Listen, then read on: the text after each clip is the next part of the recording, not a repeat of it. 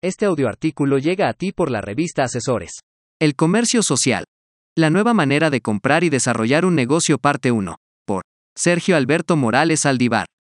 Una de las características más importantes para una marca o una empresa que busca siempre prosperar en el mercado es la adaptación a las nuevas tendencias y a los nuevos comportamientos de los consumidores, es decir, siempre estar a la vanguardia en un mundo que cambia constantemente, y esto es aplicable en todos los consumidores sin importar su edad, profesión o lugar de residencia. Como ya es bien sabido, hoy la forma de consumir, comprar, vender y hacer negocios ha cambiado drásticamente a cómo se venía desarrollando hace cinco años, los procesos han mejorado, existen nuevas tecnologías y tendencias en todo lo que conocemos.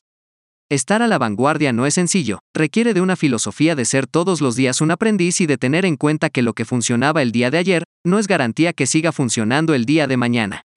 En el ecosistema de los negocios, sin importar el tamaño de los mismos, estar a la vanguardia no es opcional.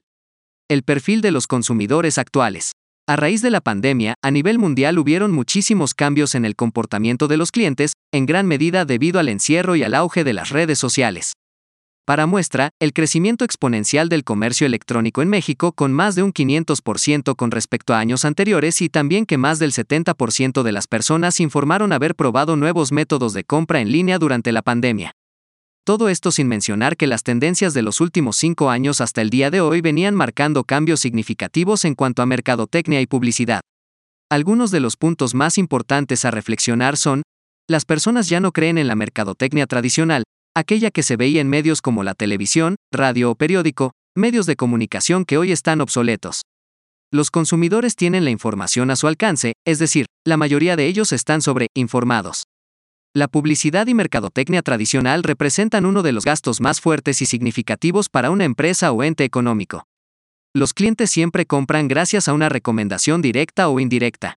El comercio social y el impacto a las empresas. El comercio social es una vertiente del comercio electrónico que se refiere al uso de las redes sociales para ayudar a la promoción de un producto o servicio.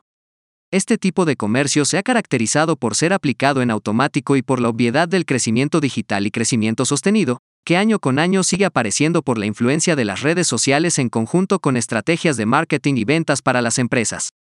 Cabe mencionar que, estudios recientes demuestran que la cantidad de usuarios activos en redes sociales supera la mitad de la población mundial, Tan solo en México el 78% de la población está activa en el mundo digital. Es importante aclarar que el comercio social es parte del comercio electrónico, uno es parte del otro, y se complementan entre sí, debido a que el comercio social va enfocado totalmente en la creación de una comunidad, es decir, no solo se enfoca en la promoción de un producto o servicio. Meramente el eje central de una estrategia de comercio social es atraer seguidores que interactúen con una página a través de mensajes, reacciones, menciones y etiquetas que provoquen lo que toda marca busca en sus clientes, fidelización y fanatismo hacia la marca. Lo interesante del comercio social es que puede representar el ciclo completo de la venta a través de redes sociales. Principales beneficios para una marca.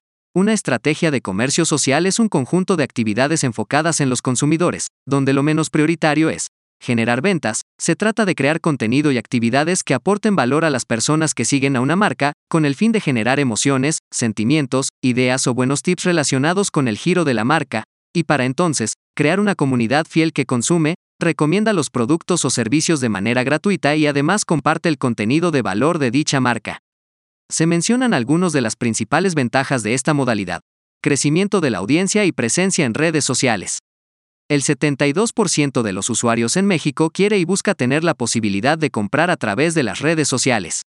Permite un acercamiento entre la marca y los seguidores o clientes. La ventaja principal sin duda es este acercamiento, es decir, existe una atención más personalizada y efectiva con los clientes. Mejora la experiencia de compra. Las redes sociales son vistas como una fuente de inspiración que motiva a comprar, en donde más del 70% de los usuarios en redes sociales aprende y conoce de marcas, productos y o servicios.